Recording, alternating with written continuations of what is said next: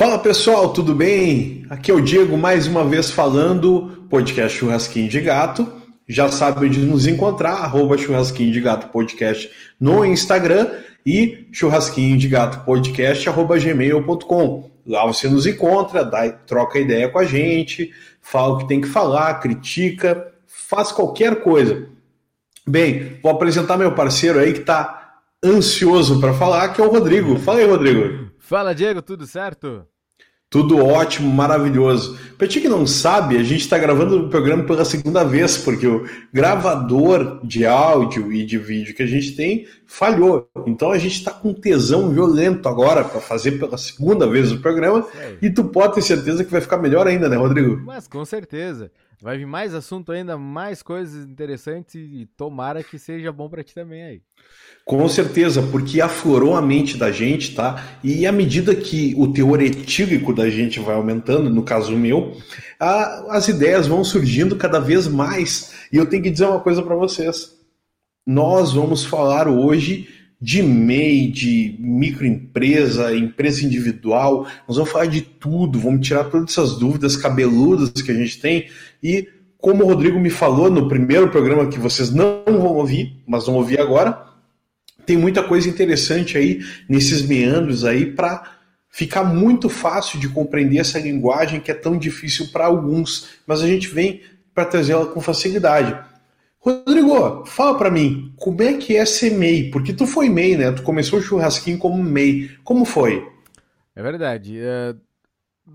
Quando tu vai começar um negócio, tu precisa te planejar, né? Tu precisa ver direitinho uh, quais são as coisas e mesmo que tu seja um churrasquinho, tu acha que teu negócio é pequeno, sempre precisa de um plano, né? Então eu fiz ali um plano de negócio. Eu vi direitinho o que que eu precisava para abrir o meu churrasquinho. Então nessa nessa análise ali que eu fiz, eu vi a parte também burocrática, né? Então, eu vi que era necessário fazer um MEI, né? Fazer um cadastro ali no portal do empreendedor, onde eu pudesse uh, ter um CNPJ, até mesmo para eu poder depois correr atrás de fornecedores ou para eu realmente me sentir uma empresa, né? Uh, então, foi muito fácil, foi tranquilo. Eu consegui rapidamente ali no portal do empreendedor e já me, já me possibilitou novas, novas possibilidades ali, né, como eu disse, com, com outras empresas, uh, até para buscar os meus, meus próprios. Uh, minha própria fonte ali de fabricação do meu produto, né, que era a carne naquele momento. E por que, que é importante ter um CNPJ, Rodrigo? Depende muito do caso, né, que tu vai encontrar vários benefícios. No meu caso, os benefícios eram conseguir buscar preços, fornecedores, né, de, de vários lugares uh, através de um preço mais barato, né? Então eu conseguia baratear comprando diretamente nos frigoríficos e aí com isso eu conseguia deixar meu produto com um preço menor. Eu conseguia comprar mais barato as coisas, né? E, e para mim foi muito válido, né? De repente para cada área de atuação tu vai ter algum benefício uh, específico assim. Né? E sem contar que tu também tem muito mais credibilidade também no teu negócio, né? Quando tu tem já um CNPJ. Para quem não sabe, o CNPJ facilita para muitos tipos de negócio um acesso mais facilitado tanto a representantes comerciais daquelas empresas que vão vender os produtos com valores muito mais atrativos, né? com percentuais muito menores de margem de lucro. Isso facilita muito para quem vai abrir um negócio de distribuição e tal. Eu vejo muitos atacados de roupas, muitas indústrias de roupas, né, do vestuário, que já informam ali, ah, temos valores especiais, temos um catálogo especial para quem vai vender, para quem vai trabalhar no varejo, né? Então é muito importante essa questão do CNPJ que traz essas facilidades. Outra facilidade é a obtenção de crédito. Muitas vezes o empreendedor precisa de crédito. Teve o Pronamp esse ano, que foi um programa muito interessante, que emprestou dinheiro aí para muitos empreendedores a partir da taxa Selic, né, lastreado na taxa Selic, de 2 a 3% ao ano de juros, o que é um valor muito, muito irrisório de juros e facilita muito a vida do empreendedor. Então, assim, não, a gente pode reclamar o que tiver que reclamar desse governo, mas que essa foi uma boa solução para essa crise que houve na pandemia, com certeza foi. Muita gente teve acesso facilitado ao crédito por conta disso, via bancos públicos, e ao mesmo tempo também pôde ter um valor justo. porque era baseado em 30% do faturamento das empresas que já tivessem mais de um ano, e eu não lembro bem o critério das empresas com menos de um ano, mas também era um critério que facilitaria o acesso ao crédito. Então, muito dinheiro foi liberado para que os negócios fossem mantidos ah, por mais pandemia que tivesse. Né? Então, assim, vamos falar mais um pouco, Rodrigo, e, e tratar de uma outra questão, né? Que é a questão dos alvarás. Né, que no outro programa que não vai no ar, tá? Lembrando vocês que não vai no ar esse outro programa, porque a gente estava empolgado, então a gente já veio mais, né, com uma energia mais solta, assim, porque a gente já estava entrando em diversos assuntos, então fica mais fácil de conduzir nesse programa de agora. Então, vamos falar de alvará, do que que tu passou para obter teu alvará, do que que tu passou para teve que fazer de curso, etc, que o curso era obrigatório, tu já citou isso em outro programa, mas eu quero ouvir isso de ti que viveu na prática, né, como MEI. Sim. É, como, como no meu caso específico era um produto de alimentação e tudo mais, eu fui atrás da, dessas, de todas essas burocracias, vamos dizer assim. O CNPJ, como eu falei, foi tranquilo, foi a parte mais fácil, rápida. Né? Em seguida, eu já tinha lá o carnezinho do meio para fazer o pagamento. Cara, 40... é só entrar num site, né, Rodrigo? É, é muito fácil. Cara, o CNPJ saiu na hora, eu fiquei, eu me molhei ali na hora que o CNPJ saiu, foi sensacional. Só que é, é importante que você saiba que se por acaso tu vais fazer o teu MEI, né, tu tem ali a necessidade de no máximo 81 mil reais por ano, né, que dá ali 6.750 por mês, tu não precisa de um contador para fazer isso para ti, tá? Tu pode entrar no site, fazer tu mesmo, né? Tu vai botar algumas informações, como endereço, capital social, tu vai colocar ali algumas informações do teu negócio e tu mesmo resolve isso. Não precisa, eu quase caí nesse conto, fui buscar informações e me falaram que era obrigatório, claro que o próprio escritório de contabilidade me disse que era obrigatório, e eu fui atrás da informação e não era, né? Então, não é obrigatório. Para fazer o MEI, no máximo uma pesquisinha no Google, pessoal, já tá de bom tamanho. Tem muito contador falcatrua aí? Tem, mas eu queria mandar um abraço pro meu, que é muito gente boa e é um cara honesto, que é o DJ. Beijo, DJ. Beijo, pessoal da EF. E vamos que vamos, porque a gente tem que dar reconhecimento para quem é gente boa. O DJ é gente boa e deve ter outros contadores gente boa, mas o resto é muito falcatrua também, né? Não, em todo negócio, né? Em todo negócio tem as pessoas que fazem as coisas uh, mais pro bem e outras pro mal, vamos dizer assim. Mas com certeza. Então, no meu negócio, eu precisava do CNPJ, né, para eu ser uma empresa e poder correr atrás das, da, dos benefícios de ser uma empresa, uh, como também era necessário fazer um curso obrigatório de manipulação de alimentos. Se o teu negócio envolve alimentação, tu precisa fazer esse curso, tá?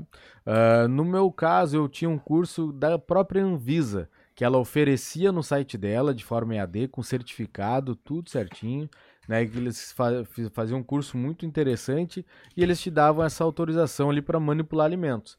Uh, eu aconselho a todo mundo que realmente trabalha com isso que tu faça.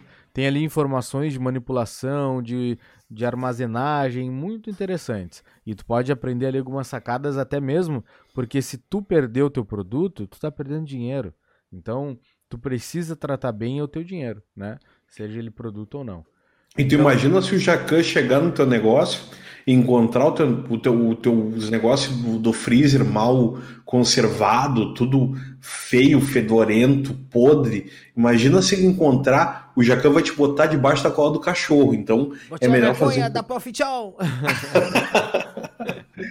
é, não é legal. Né, então tem essa parte da, da parte burocrática uh, do alimento. Também tem a parte uh, da prefeitura. Uh, essa, para mim, foi a pior das, das experiências, porque quando eu fui no local indicado, eu fui. O local indicado no é, mapa. É mapa, né? É mapa mesmo, isso. ah, é, é, tu tinha, tu, o teu negócio era com mapa, né? A era parada. mapa. É. é. esqueci o significado agora. É porque Mas tu abatia porco, pombo, gato, né? Não, então, não, não, não, era, não, acho que o. Bah, qual é o nome? Capa. É capa, o nome do ah, órgão capa. responsável pela emissão dos, dos alvarás. Capava. Capava. Deve, deve ser por isso. Mas era centro de apoio, algumas coisas assim. Não, realmente me, me falhou o nome agora. É. Mas era um, um local administrativo aqui em Pelotas que fazia isso. E na época eu fui, eu perguntava para uma pessoa, indicava outra, indicava outra, indicava outra, e eu ficava perdido naqueles lugares, e daqui a pouco me disseram, não, tem que voltar depois. Aí eu fui lá, voltava depois. Ah, vai pro outro, vai pro outro, vai pro outro, vai pro outro. Ah, não, a gente não dá. Não, não, não, a gente não tá oferecendo alvará agora, a gente não tá entregando. Poxa, mas aí não se abre mais empresa? Não, é que agora não, nós não, não estamos fazendo isso. Eu, Poxa. Aí tu fica sabendo por algumas pessoas, né, que tu quer não acreditar, mas que de repente, se tu conhecer as pessoas certas, elas fazem para ti.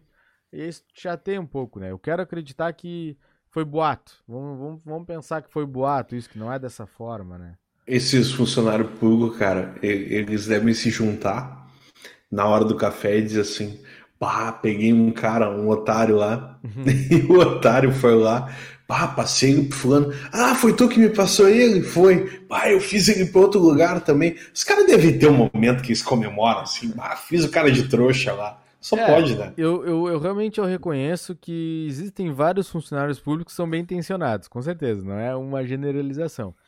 Mas eu acredito que talvez nem eles saibam direito o que tem que fazer lá. Sabe? Sim, eu conheço Porque... uma funcionária pública, tá dormindo aqui perto, aqui do lado. né? Pois é, eu acho que é uma, eu acho que é uma má gestão, além, não é uma má fé, mas uma má gestão ali daqui, daquilo, daquelas pessoas, daquele ambiente ali, que não ajudava com que as coisas funcionassem.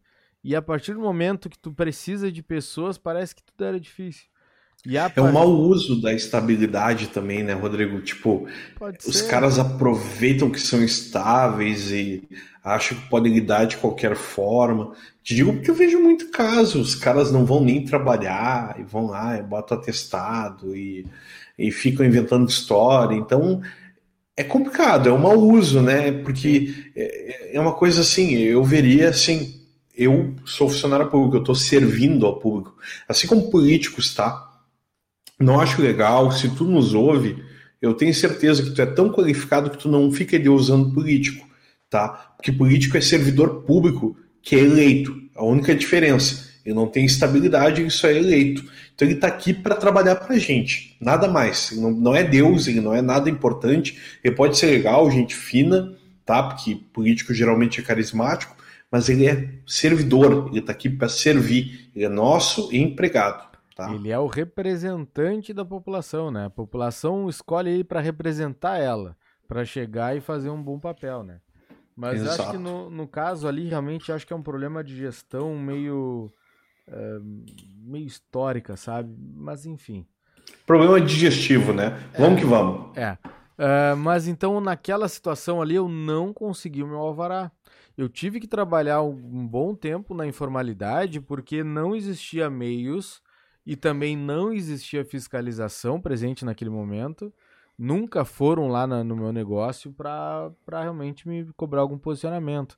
E todas as vezes que eu ligava, que eu ia lá no local, ninguém me conseguia uma informação. Eu tentei tanto de local fixo, uh, mas principalmente de ambulante também, porque eu tinha um trailer, não um food truck. Então eu queria poder uh, procurar lugares bem posicionados para rentabilizar meu negócio, né? Normal. Então eu tive muita dificuldade com isso, muita dificuldade. As pessoas estavam bem na época também que foram vários trailers tirados da avenida, daqui de Pelotas.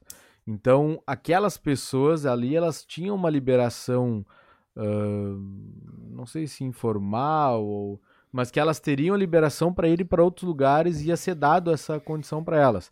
Então, o pessoal estava só concedendo para essas pessoas. Então, realmente foi uma época muito difícil ali para mim para conseguir passar por todos os crivos. Quando eu fiz evento e tudo mais, passei também pelos bombeiros. Com os bombeiros não teve problema nenhum. Eu não trabalhava com botijão também, foi super tranquilo. Mas o que só dificultou para mim foi a questão da prefeitura mesmo. Até porque os gatinhos eram tudo de procedência, né? Então. Tudo siamês, né? Então. Coisa boa, carne ah, boa, gostosa, assim. macia. Vai Mas que vamos... alguém não entende. Né? vamos falar outro negócio legal do MEI, que é o seguinte o MEI paga até 60 reais de imposto por mês, tá? Então, o cara pode faturar até 650, e ao mesmo tempo pagar 60 reais de imposto. Que eu vou te dizer uma coisa, fazendo um comparativo com uma outra empresa, pegando uma taxa aí, um percentual de 10%, se tu faturar 6,750 com 10%, estamos falando aí de Estamos falando aí, me, me perdi aí de 675 reais.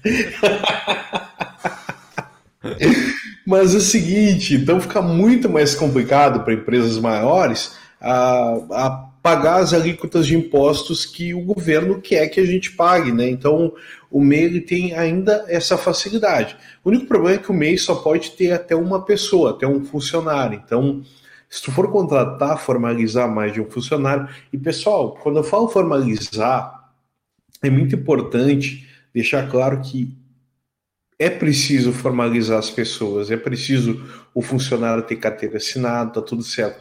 Primeiro, tá?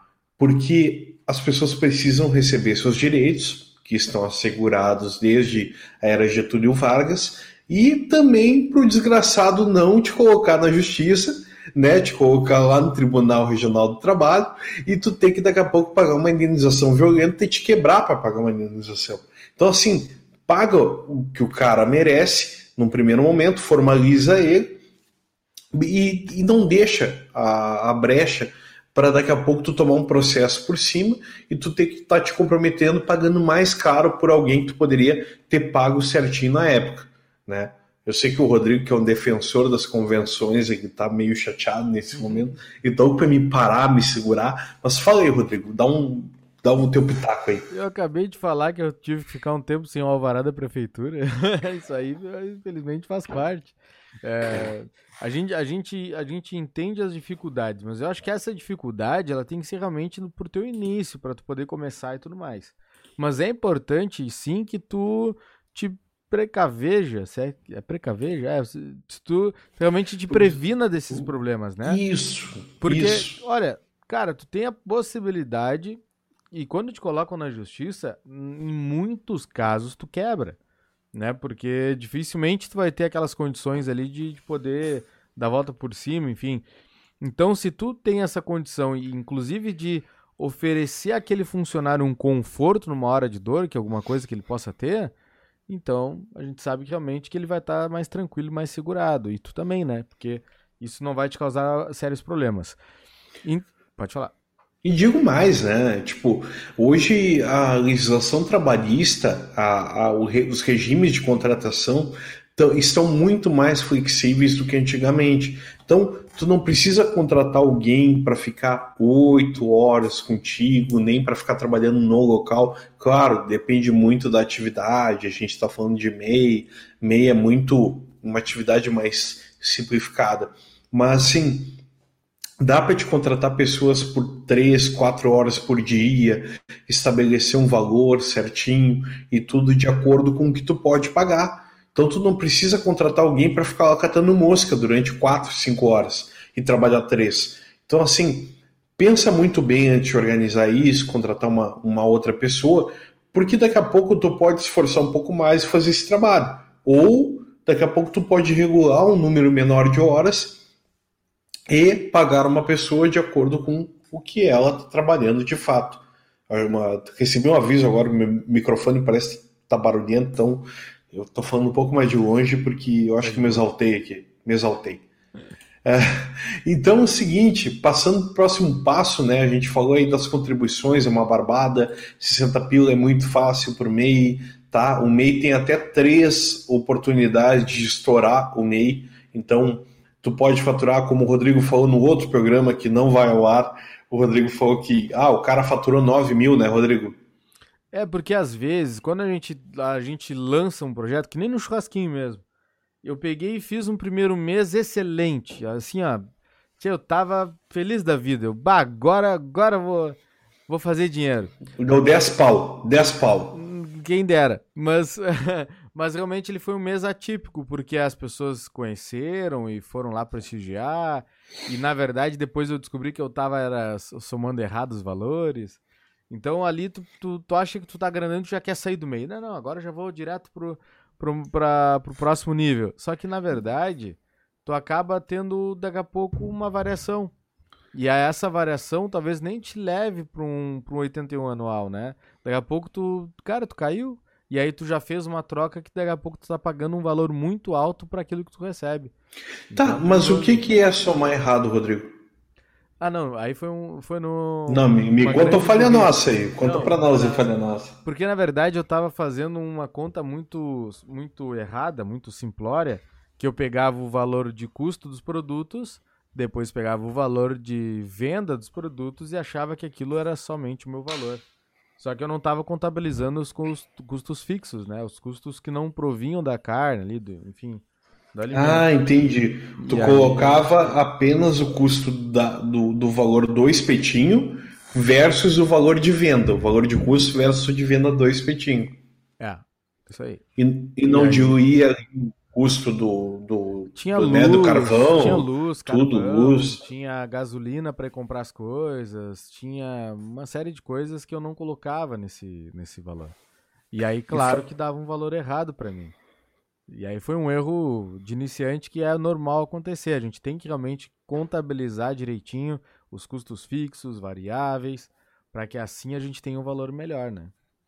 É por isso que eu fiz questão de te perguntar isso, porque, cara, isso é mais comum do que parece. E outra, é, quem está ouvindo o podcast, eu vai dizer o seguinte: pô, cara, o Rodrigo é humano. Porque, assim como o Rodrigo é humano, o Diego também é humano, o Diego já errou em diversas coisas ao longo do tempo.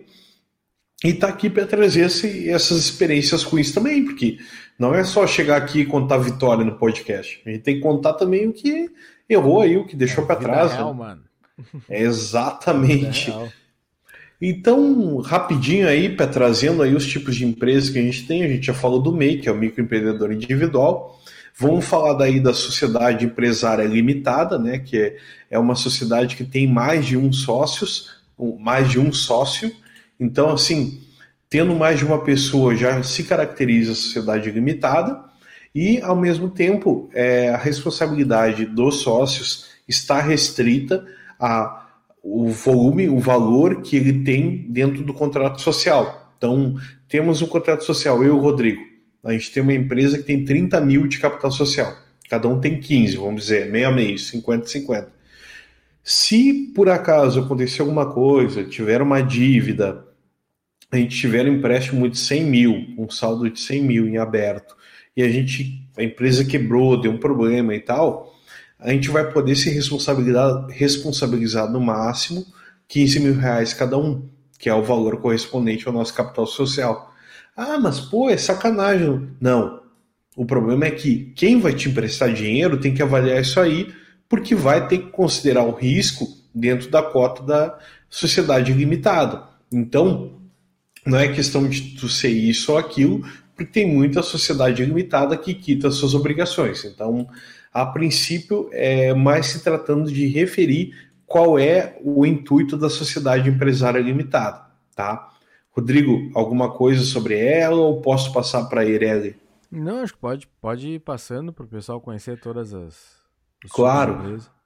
Então, é o seguinte, é, aproveitando os patrimônios da pessoa jurídica e pessoa física na limitada são legalmente separados. Agora vamos para a Eireli, tá? O que, que é a empresa Eireli? Né? Ela é, funciona da mesma forma que a limitada, mas ela é uma empresa com um único com um único titular, com um único proprietário, né? Só que é, qual é a diferença dessa empresa para uma empresa individual?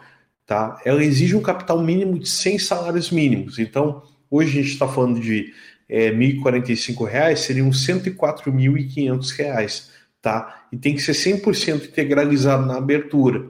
Então, a diferença que entre elas é que ela é formada apenas por um sócio, no caso, um proprietário.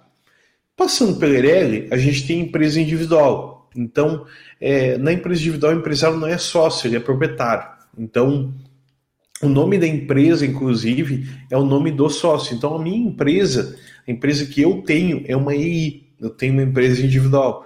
Que então é Diego, Natel, papá, não gosto de falar meu segundo nome.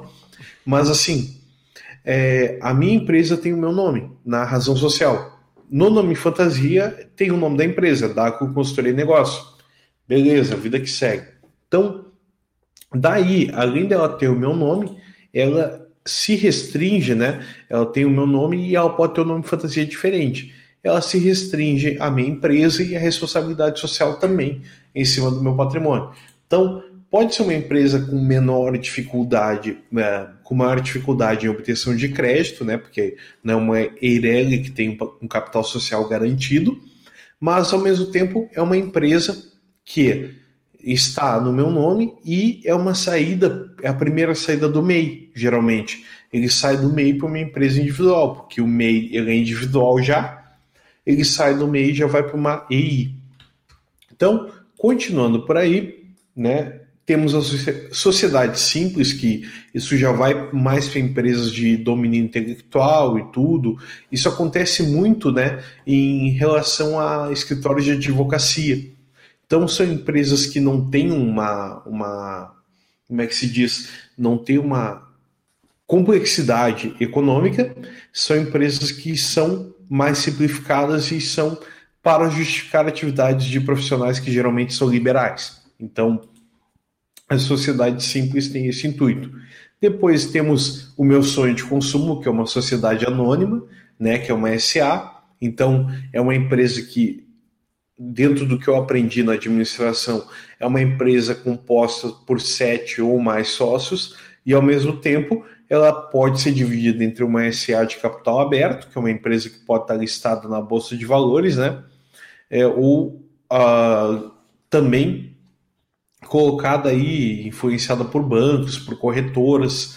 Então, também temos a SA de capital fechado, que são empresas que têm ações internamente divididas entre sócios e não tem participação ao público. Ou seja, não pode ser ter ações dela adquiridas aí por qualquer um, vamos dizer, qualquer um que seja registrado no mercado de ações, mercado de valores imobiliários. Então, assim, por cima, tá? São os tipos de empresas que a gente tem, tipos de sociedade, e é muito importante saber disso, porque se você está uh, chego, já, tá, já é MEI, né? Vamos dizer, já é MEI, e tu já tá visando uma outra oportunidade, tu já tá faturando mais de 7, 8 mil reais por mês, e daqui a pouco tu tem um passo aí para frente. Tu tens alguém que está trabalhando contigo enquanto MEI, que daqui a pouco pode vir a se tornar um sócio, também é uma boa oportunidade, né? Quem sabe? Porque é o seguinte, às vezes as pessoas ficam pensando, ah, mas por que, que eu vou ter um sócio? Eu já estou indo bem sozinho. Cara, duas cabeças é melhor que uma, e ao mesmo tempo, quatro mãos para trabalhar são melhores que duas. Então, no momento que está colocando um sócio, pode existir a oportunidade de tu multiplicar teu faturamento também. Porque num primeiro momento, a ideia do sócio é que vocês possam transformar um negócio que tu faria sozinho, daqui a pouco 15 mil reais por mês de faturamento, com um sócio, tu poderia fazer 30, 40, 50 mil reais por tu ter uma pessoa a mais para te ajudar a gerenciar, a tocar o negócio. Então, acho que é muito importante, né, Rodrigo? Tu não vê essa percepção como uma coisa importante, como multiplicar faturamento? Com certeza. Né? E como tu bem falou, também tem a parte ali que as pessoas elas caminham naturalmente, né? Por exemplo, saem ali do, do eu falei pra cacete, né? Não, falou bastante, falou bastante. Falou bem, falou bem, isso que é o importante. É, mas como ele sai ali do MEI e vai direto para empreendedor individual, né? Existem alguns negócios que eles são uh, mais viáveis realmente, né, de acordo com a necessidade que não do empreendedor individual, né? Como é o caso dos advogados, como é o caso de consultores, né, de, de várias consultorias de diversas áreas, então é preciso entender realmente o teu negócio e a tua necessidade, para que aí tu busque as informações necessárias para o teu negócio. A gente não está falando sobre uma fórmula, né, que, que tu deve seguir.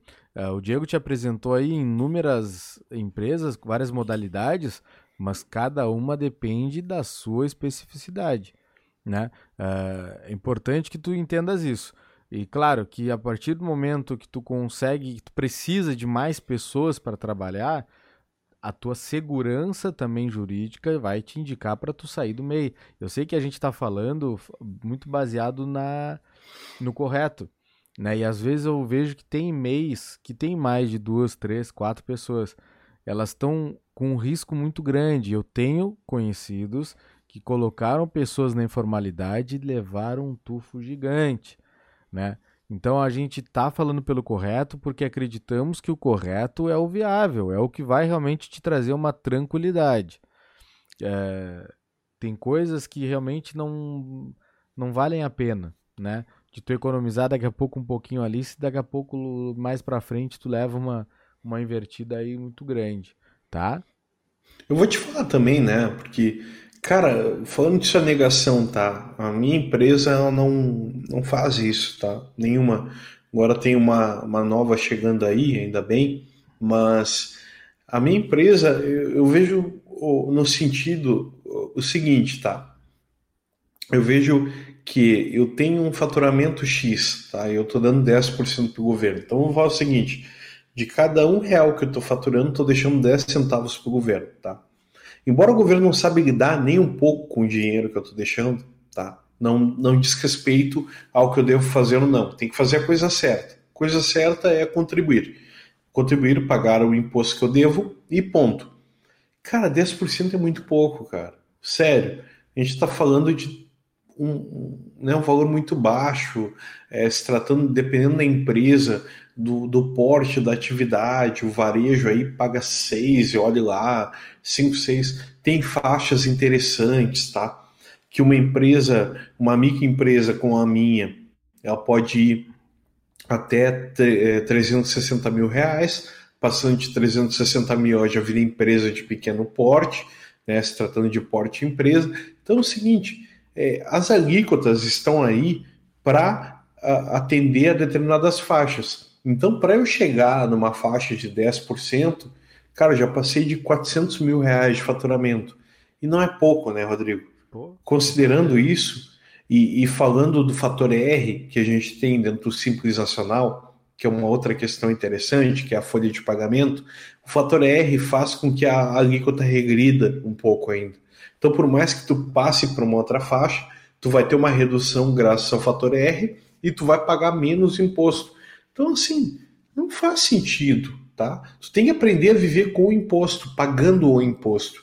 Só negar uma coisa que uh, eu não sei nem o que dizer, sabe? Além de ser desonesto, porque é desonesto, ao mesmo tempo é, não vai te tornar mais sobrevivente, não vai te dar motivo para reclamar do governo, não vai te dizer, ah, porque me toma todo o meu dinheiro. Eu acho uma tremenda bobagem, assim, é uma coisa de mentalidade pequena.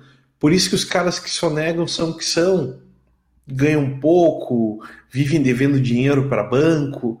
É isso que acontece, tá? Na prática. Então, se tu vai pensar em gerir teu negócio, começa com transparência, começa lidando direito com teu dinheiro, com lucro, com o valor de arrecadação de imposto. Faz a coisa certa. Ninguém está te pedindo nada de um país que está todo torto fazer coisa certa chega a ser um privilégio, mas não é. É o básico, é o mínimo. É, com certeza. Existe a ganância, né? A ganância de querer ganhar mais a qualquer preço. E isso, olha, uh, não são poucos os casos de pessoas muito ricas que nós vimos na mídia que perderam tudo. E hoje nós, que qualquer um de nós tem mais dinheiro do que eles, porque eles devem um monte. Então, não se sustenta um império dessa forma, entende? O império, quando é construído dessa forma, realmente as pessoas elas vão perder logo à frente. Uh, aí tem que ver o que, que vale a pena, né? Se a pessoa quer uh, construir de uma forma mais tranquila uma, uma base sólida, ou se ela quer construir rapidinho alguma coisa que não vai se sustentar.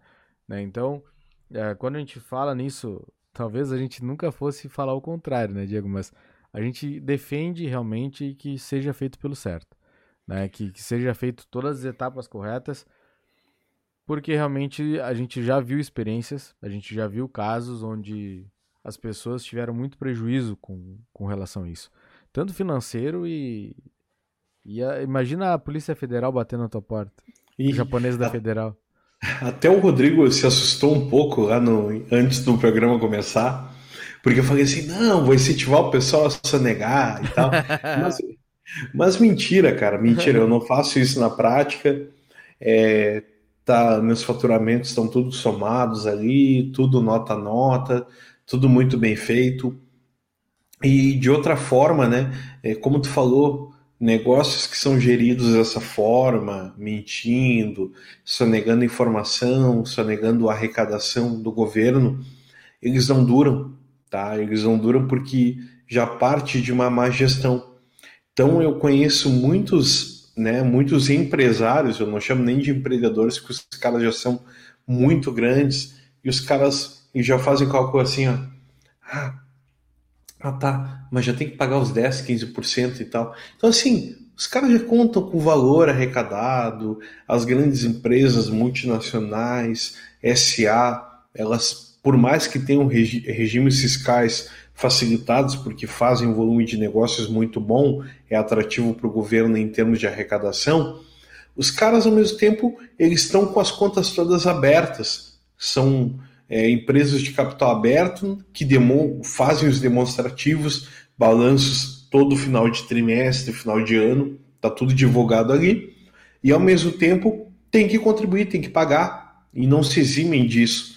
Além de empregar muita gente, também fazer questão de pagar os impostos como devem, né? Embora sua contabilidade seja feita de maneira diferente, aí é, temos faixas diferentes, tá? Eu sou simples nacional, tem empresas de lucro presumido que movimentam muito mais dinheiro. Então, empresas de lucro presumido começam aí em 3,6 milhões de reais de faturamento e depois temos lucro real também, que é uma outra modalidade, que aí se apura em cima do valor que o, o imposto é calculado em cima do lucro efetivamente é, recolhido, né? Então, vamos falar assim, ó, que a base é essa, gente. Se tu não consegue sobreviver pagando tributo, pagando imposto, pagando 60 pila do MEI, pagando 5, 10% de imposto ao mês, tá errado. Tem problema de gestão, tem problema de, de né, também moral, tem problema ético aí, dilema mal resolvido.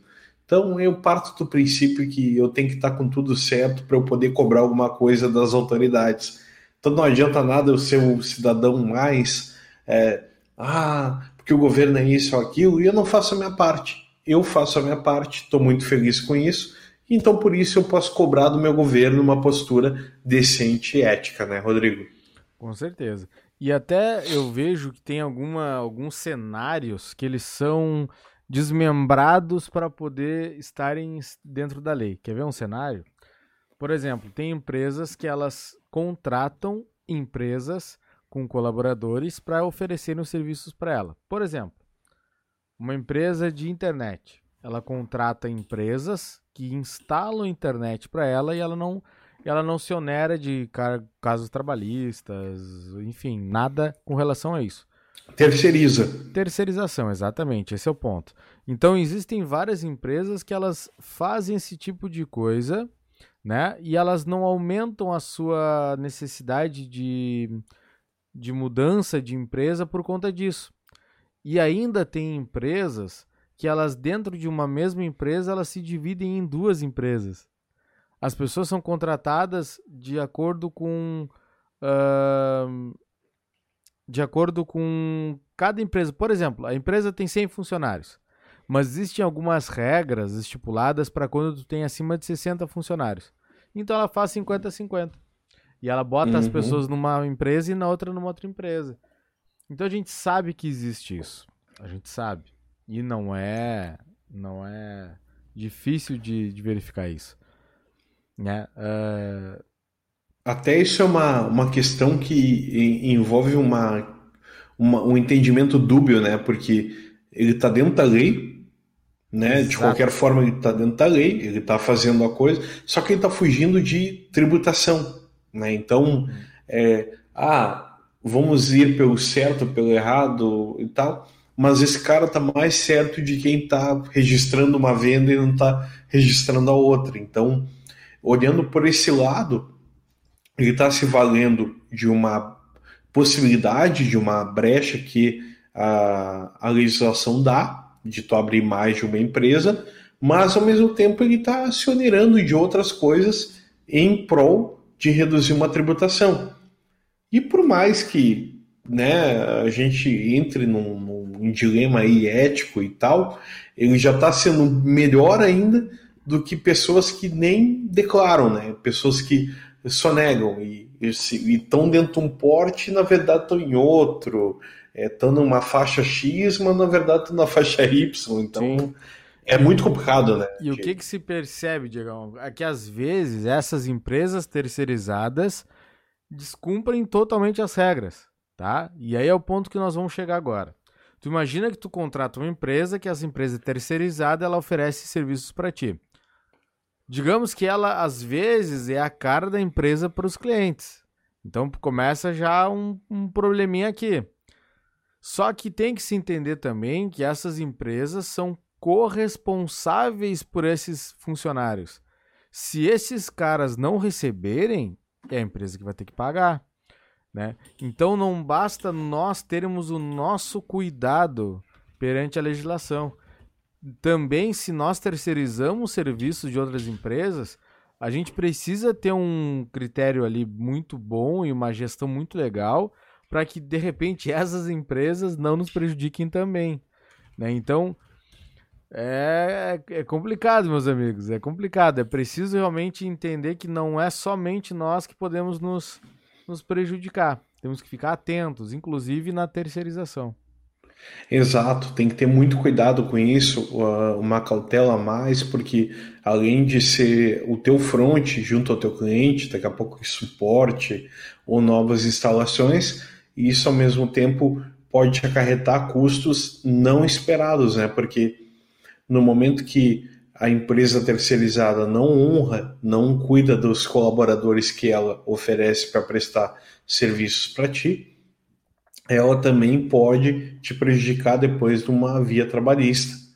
Então, tu pode ser responsabilizado, pode ter que arcar. Então é muito bom estar tá sempre com relatórios dessas empresas puxando o registro de funcionários e tudo para evitar surpresa, porque é muito fácil depois ela pegar cortar tudo, o dono da empresa sumir com dinheiro e deixar o passivo para ti. E acontece. É. Coisa mais comum que existe. E dentro das obrigações que nós precisamos ficar atentos também, e até aproveitando o gancho da, da terceirização, é às vezes todos os critérios de segurança, como por exemplo os EPIs, né? Um, um conjunto de, de instrumentos ali que vão dar segurança para a pessoa exercer o trabalho dela, né? Às vezes bota de borracha, uh, cones, enfim, uma série de coisas.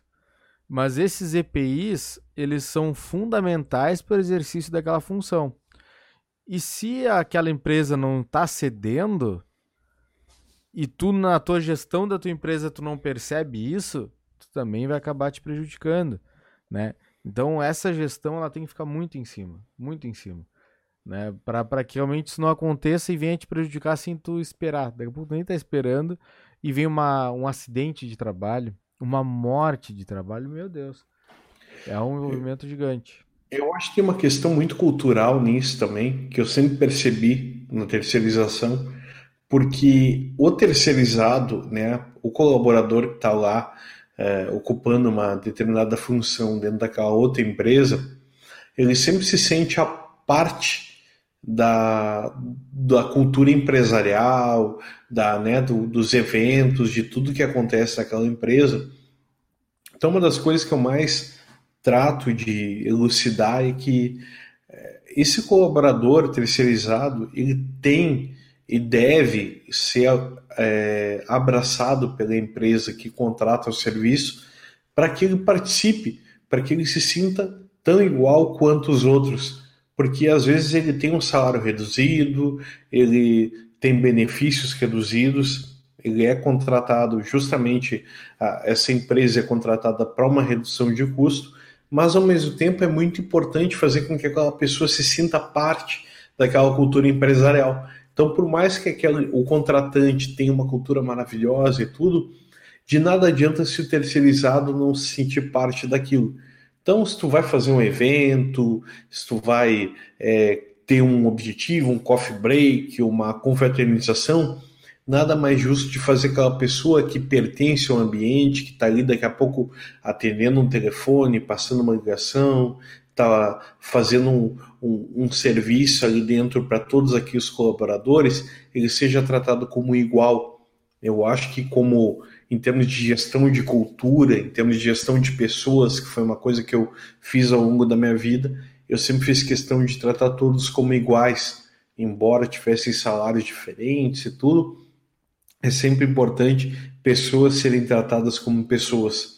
Essa é a parte mais importante, o legado mais importante que uma organização, que uma liderança pode ter. Não concorda, Rodrigo?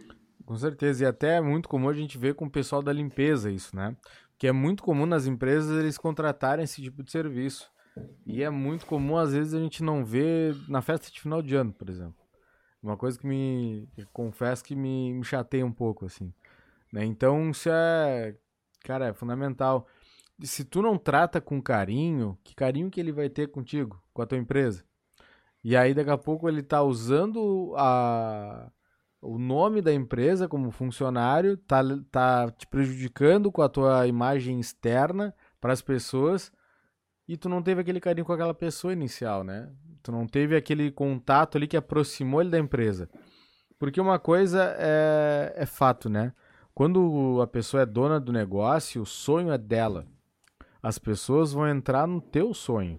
Então, tu apresentar para as pessoas, para elas sonharem junto contigo, não é nada fácil. Não é nada fácil. E, e isso é um trabalho de gestão de pessoas, de treinamento, de RH, que precisa ser feito. E, e é deficiente hoje, Diegão, essa parte. Poxa, isso é chamado de senso de pertencimento, né?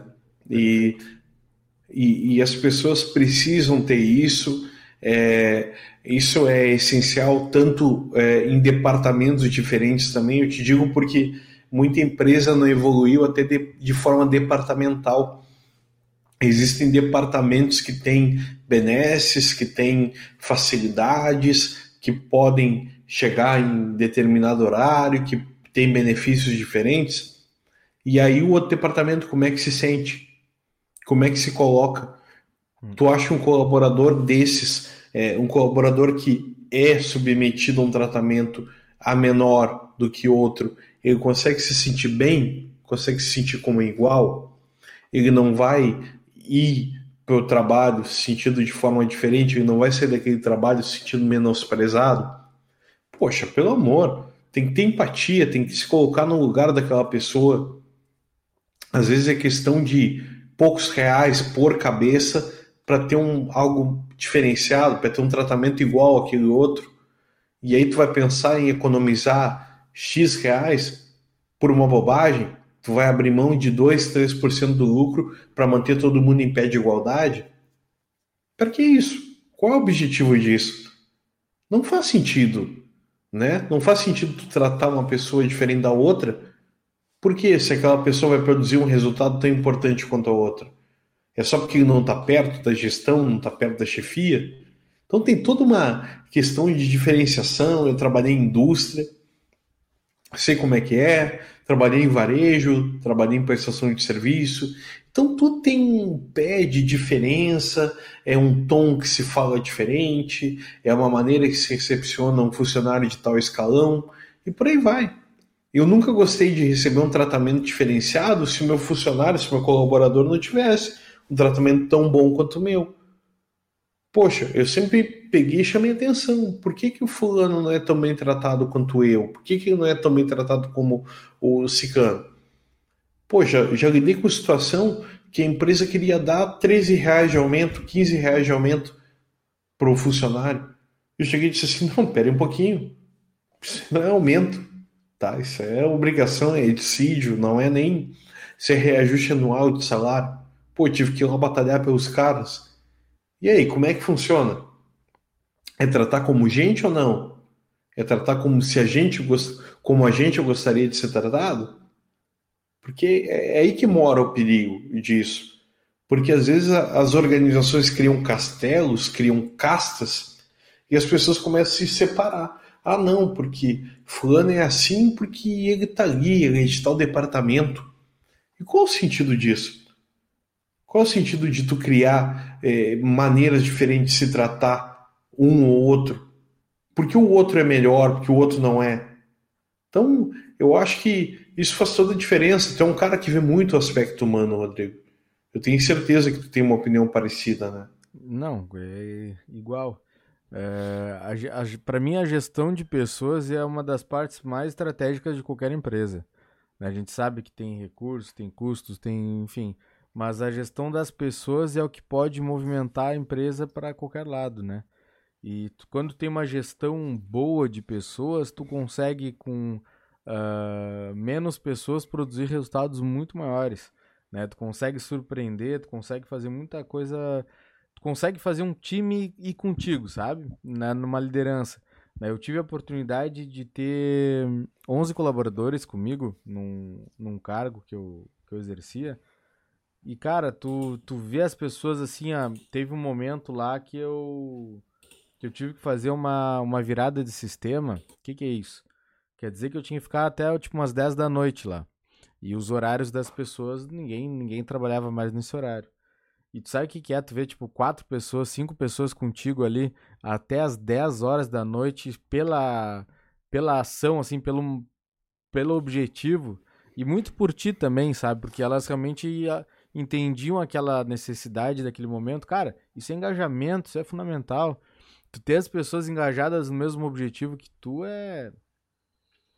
É, eu não, não entendo como uma empresa poderia dar certo sem isso acontecer. Não é somente sobre ordens, né? Mas é sobre sobre a, a, aquele coração da empresa que é as pessoas. E te digo mais, vou te pegar aquele assunto que eu falei agora um pouco, pouco tempo atrás. É, aquelas pessoas que estavam com salário defasado, que ofereceram um aumento muito pequeno, uhum. é, e eu fui atrás de um aumento melhor. Sabe o que aconteceu com elas? Uhum. Sabe qual foi o resultado depois do aumento maior que eu consegui? Elas produziram ainda mais. Claro. Elas, de, de, elas criaram, elas se esmeraram e trabalharam melhor, pensaram em resultados melhores. Cara, só não vê que não quer. Só não vê que não quer que distribuir melhor esse lucro pode fazer com que os resultados da empresa, com que as, as pessoas fiquem mais atentas, que esse senso de dono, que tanto se fala em processo de recrutamento, se aflore mais, porque senso de dono é tu ter alguém valorizado. O dono tem que ser valorizado. O dono não vai querer ser valorizado, então valorize o colaborador. É o mínimo que pode ser feito. Quando tu falou, quase que eu pensei assim, for demitido. Aí sim, né? Aí. Não, não, não. Aí deu, né? Já pensou? História mais triste da vida. enquanto eu tive lá, não, enquanto eu tive lá, foram valorizados. Hoje um é, inclusive é coordenador lá dentro da empresa, ele era analista na época que eu entrei, levei ele para outra unidade, o cara progrediu bastante. A outra moça não tá mais, tá? Mas assim, saiu depois de um tempo, fechou a unidade Paraná, uh, do Paraná lá da empresa, então é uma mudança que houve aí de, de estratégia da empresa e acabou afetando ela. Mas, cara, eu te digo que é muito importante esse, esse visual do capital humano, porque as pessoas são o maior patrimônio que a gente tem hoje na empresa. A inteligência artificial ainda não tomou conta de tudo. Então as pessoas precisam ser bem tratadas, ser bem cuidadas, ter plano de carreira, ter benefícios bons para que elas se sintam bem onde estão, tá? Muitas vezes as pessoas não abrem mão da empresa porque estão bem de benefício. Coloca aí o que tu ia falar. Vai. Tu quer ver um negócio que vai determinar essa parte do humano e do máquina? Isso aconteceu na empresa que eu trabalho atualmente, tá? E é um fato real, tá? E que eu faço questão de falar em quase todo treinamento que eu faço, que é de entrada das pessoas, para que elas entendam a cultura da empresa que a gente trabalha. Uma pessoa ligou para nós numa sexta-feira, às 5 e meia da tarde, mais ou menos. Ligou lá para a empresa, disse que estava sem internet. O pessoal verificou e identificou que o problema só poderia ser resolvido na casa dela. Não tinha como nós fazermos remotamente o, o restabelecimento lá da internet dela. Então nós verificamos lá o pessoal do suporte técnico lá, responsável por isso, verificou que só teria disponibilidade para atender ela na segunda-feira, porque é sexta-feira, 5 e meia, os técnicos já tinham ido embora e não, não tinha mais essa disponibilidade no sábado também. E ela assim, bah, moço, mas aí tu me quebra, porque eu tenho um filho autista. E esse filho autista, quando ele não vê uns videozinhos lá que tem no YouTube, ele fica muito irritado, ele fica bravo, ele começa a quebrar as coisas, fica extremamente agressivo. Bah, eu vou ter um final de semana terrível, terrível, não vou conseguir nem fazer minhas coisas de casa, nem do trabalho. Eu, eu, vou ficar muito mal com esse problema. Não tem como vocês me ajudarem. O que, que aconteceu? O cara do suporte técnico viu que não tinha espaço na agenda. Mas ele pegou e foi falar com o coordenador dos técnicos. E falou, cara, aconteceu isso, isso, isso. E o coordenador ligou para o técnico que já estava em casa e falou para ele a situação. Naquele mesmo momento, o técnico pegou o carro dele, o carro da empresa, foi até a casa da mulher e restabeleceu o acesso dela na própria sexta-feira. Ou seja, a mulher ficou extremamente agradecida, mas aquele atendimento era impossível de um robô ter feito. Não tem como a gente programar algo desse sentido, de um robô ter uma empatia dessa forma. E às vezes as pessoas precisam do lado, na verdade, as empresas precisam do lado humano das pessoas, da sensibilidade humana para resolver seus problemas. Né? A, essa pessoa, ela ficou muito feliz, ela é, até postou no Facebook, fez vários elogios e tal, mas ela é um cliente, um cliente com necessidades específicas que foram atendidas a contento, claro, ela ficou muito feliz e tudo mais. Mas quantas vezes as pessoas não precisam entender os problemas dos clientes, né? Entender uma forma que às vezes é diferente do tradicional, que precisa de uma reavaliação, precisam de um de um carinho melhor. E se essa pessoa está indignada com a vida, não não não está sendo valorizada, talvez a, o impacto que ela tenha seja, seja diferente. Mas se ela está satisfeita, se ela está feliz, se ela está realmente reconhecendo o papel dela de, de, de atender pessoas e não números, aí ela vai ter essa tomada de decisão também. Então o capital humano ele vai ser sempre fundamental. Perfeito. Não tem nem o que, o que acrescentar aí. É, é o fato de, é, de perceber a importância da decisão humana, a importância dessa empatia. Tá? A gente falando de inteligência emocional aí, como um todo, né? A questão de empatia ela faz parte de todo o processo, tanto de liderança, de atendimento ao cliente, relacionamento interpessoal. É, cara, não tem nem o que se falar. É, à medida que a gente fica mais velho, né, Rodrigo? E isso eu tenho certeza que tu percebeu, porque eu só tô com 32, embora a carinha de 40, mas Uh, e com meus 32, cara, eu já tenho uma empatia muito maior do que eu tinha 10 anos atrás. Tá?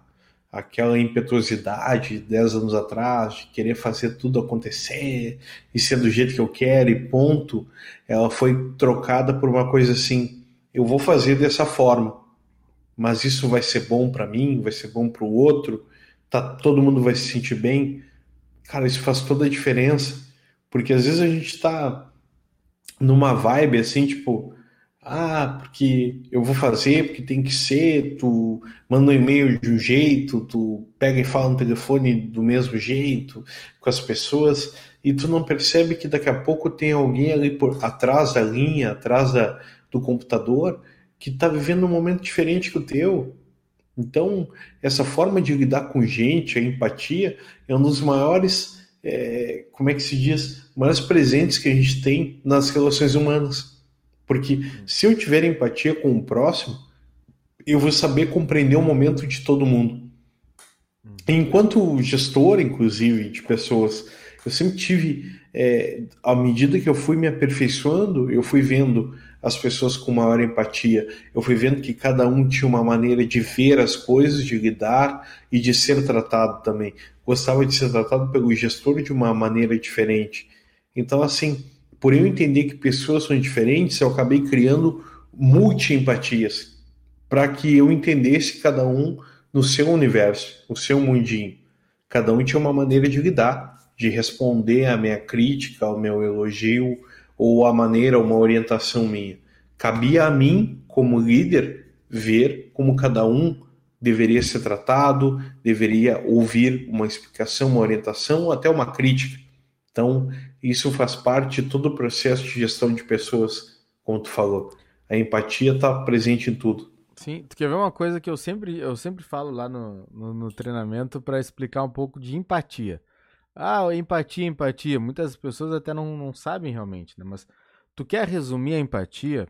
Eu falo muito para os vendedores isso. Pensa que tu, tu vai perceber a empatia quando tu for realmente um consultor daquele negócio, né? Tu tá vendendo, mas como vendedor, tu tem que ser um consultor.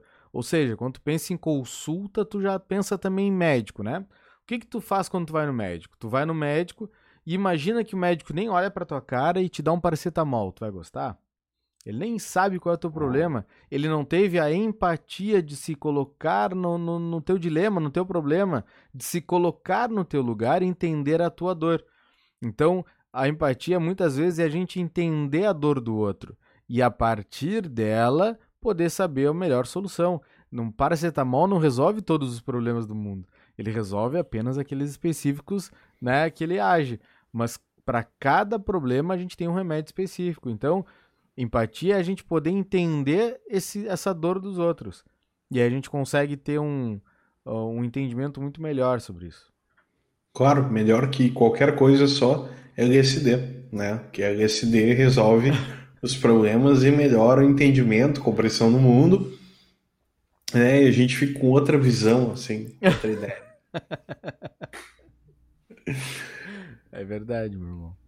Pois bem. Mas eu acho que é isso, meu velho. Será? Já chegou a hora? Chegou na horinha. Eu acho que sim, a gente já rendeu um monte.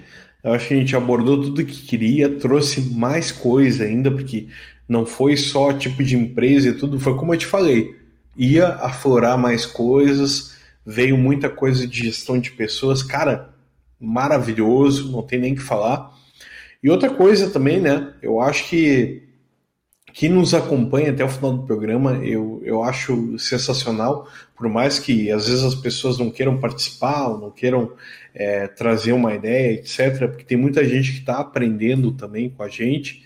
Então, é, são pessoas que podem não trazer uma dúvida ou uma ideia ou um tema para sugerir, mas são pessoas que estão ali dizendo o seguinte: ah, o programa está fazendo toda a diferença para mim, e é isso que importa para a gente. A gente quer ajudar as pessoas a terem uma visão diferente, tanto em termos de empreendedor, quanto enquanto profissionais mesmo, né? De uma maneira geral. Com certeza. A gente sabe que tem pessoas que podem estar com muitas dúvidas nesse momento né? E a gente espera que daqui a pouco tu pegue alguma sacada, alguma ideia para que tu possa evoluir, né? Que tu possa tirar aquela tua ideia do papel, que tu possa ter um pouco mais de tranquilidade naquele negócio que tu tá fazendo. E, cara, bora, bora vencer. O importante é a gente vencer na vida. Exatamente. E como vencedores, né, Rodrigo? A gente está aqui fazendo um podcast, né? Até a gente não gosta de falar da questão tempo, questão de que horário é, que hora é, mas são uma e meia da manhã já. A gente se junta aqui por volta das onze à meia-noite para começar o podcast e é muito importante para nós é, deixar essa mensagem legal. A gente cria esse programa de uma forma bem interessante, a gente desenvolve os temas e a gente sempre busca deixar as pessoas à vontade nos ouvindo. Obviamente, a gente não é o dono da verdade, a gente não está aqui para dizer como tem que fazer, como tem que ser. Não. A gente só levanta, coloca a luz em alguns temas e a gente traz isso aí com a maior das boas vontades, porque faz toda a diferença, né, Rodrigo? Quem dera que tivesse alguém para parar o tempo, fazer uma hora, uma hora e quinze aí de podcast para nos explicar tudo que a gente deveria ter ouvido lá no primeiro momento, né? É verdade, eu pegava muita informação desencontrada, eu, eu realmente eu, eu pesquisava muito, mas muitas vezes me deparava com pessoas interessadas na, naquela informação, como por exemplo, tu clica aqui, tu descobre uh, coisas melhores ou querem te vender alguma solução, enfim. Mas realmente. o, uh... o, cara, o cara que vai te vender um curso de como fazer outro curso e vida que segue. E aí, tem gente ganhando dinheiro nisso aí. é, é, e, e, ao mesmo tempo, cara, assim, é muito importante trazer tudo isso para o pessoal e ao mesmo tempo a gente colocar isso de uma forma tão livre e tão pessoal, né? Porque acaba que quem está ouvindo o podcast sempre diz, pá, parece que eu estou no meio de vocês Parece que vocês estão trazendo algo, uma conversa entre amigos e tudo. E, cara, que bom que você se sente assim. Então, faz toda a diferença para nós. Com certeza. É, quem vai fechar o podcast sou eu ou tu, Rodrigo? Eu mesmo. Eu mesmo? É. Então tá. Então, assim, ó. Primeira coisa, indica para os seus amigos, é muito importante, é bom a gente ter público, a gente quer ganhar dinheiro com isso um dia, tá? E, e é importante também divulgar as redes sociais, tá? Ah, o Instagram é arroba churrasquinho de gato podcast e o e-mail é churrasquinho de gato podcast arroba gmail.com. Ao mesmo tempo, a gente está sempre publicando alguma coisinha no feed do Instagram e também temos o YouTube aí, que é o canal Churrasquinho de Gato, que faz toda a diferença para vocês nos verem ao vivo, para verem eu tomando meu uísque, para verem o Rodrigo tomando uma água, é, às vezes um pouco envergonhado pela minha postura aqui. Mas eu acho que vocês não viram o Rodrigo indignado querendo apresentar o programa que eu tive que iniciar hoje, porque o Rodrigo tava pé da vida. E tinha gravado uns 20, 30 minutos, né, Rodrigo, de Por aí, programa. Por aí, acho. Já tinha falado pra caramba e o Rodrigo disse assim: Pô, eu não tô gravando essa cara, né? E, e aí a gente teve que fazer de novo, o que é um prazer para nós, porque falar desses temas aí é muito tranquilo e também, né, faz toda a diferença, né, Rodrigo, para nós levar um conteúdo à frente. Com certeza. Espero que possa ter ajudado vocês. E não se esqueça, na próxima sexta-feira tem mais um episódio saindo para vocês. Obrigado por fazerem parte de mais um Churrasquinho de Gato podcast. Esse é o episódio 5. Em breve, na semana que vem, estaremos fazendo 6. Mas contem com a gente, participem. É muito importante a participação de vocês. A gente quer formular mais temas e quer saber o que o nosso público quer ouvir. Tá certo? Obrigado por tudo. Rodrigo, Abraço! Até um mais! abraço. Tudo de bom. Valeu. Tchau, tchau. Valeu! Müzik